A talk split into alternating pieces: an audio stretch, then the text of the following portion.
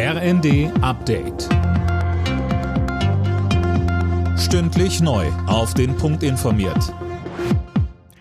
Ich bin Dirk Justes. Guten Morgen. An elf deutschen Flughäfen geht heute so gut wie nichts. Die Gewerkschaft Verdi hat die Mitarbeiter in den Sicherheitsbereichen zum Streik aufgerufen.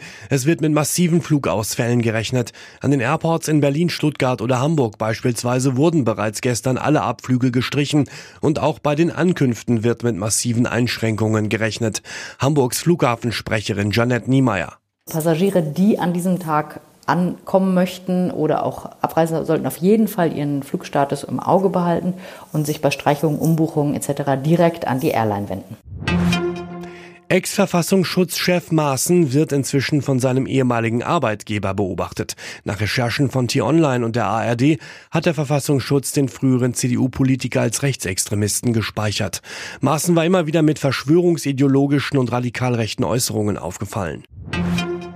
Kennzeichnungspflicht beim Fleisch oder Zuzahlungen bei Medikamenten. Der Februar bringt ein paar Änderungen mit sich. Jana Klonikowski mit den Einzelheiten. Ab sofort muss auch bei unverpacktem Schweine, Geflügel, Ziegen oder Schafsfleisch angegeben werden, woher es kommt. Bisher galt das nur für verpacktes Fleisch und unverpacktes Rindfleisch.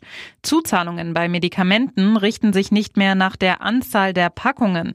Wer zum Beispiel statt einer 100er Packung zwei 50er bekommt, muss ab sofort nur einmal zuzahlen. Und wer eine klimafreundliche Heizung einbaut, kann jetzt eine Förderung beantragen. Bundesverteidigungsminister Pistorius hat sein Ministerium neu organisiert. Das berichtet das Portal The Pioneer.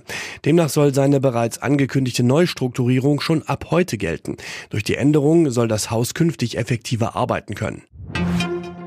Der erste FC Kaiserslautern steht im Halbfinale des DFB-Pokals. Im Berliner Olympiastadion bezwang Kaiserslautern Zweitligakonkurrent Hertha mit 3 zu 1. Zuvor hatte bereits Fortuna Düsseldorf das Halbfinalticket gelöst. Alle Nachrichten auf rnd.de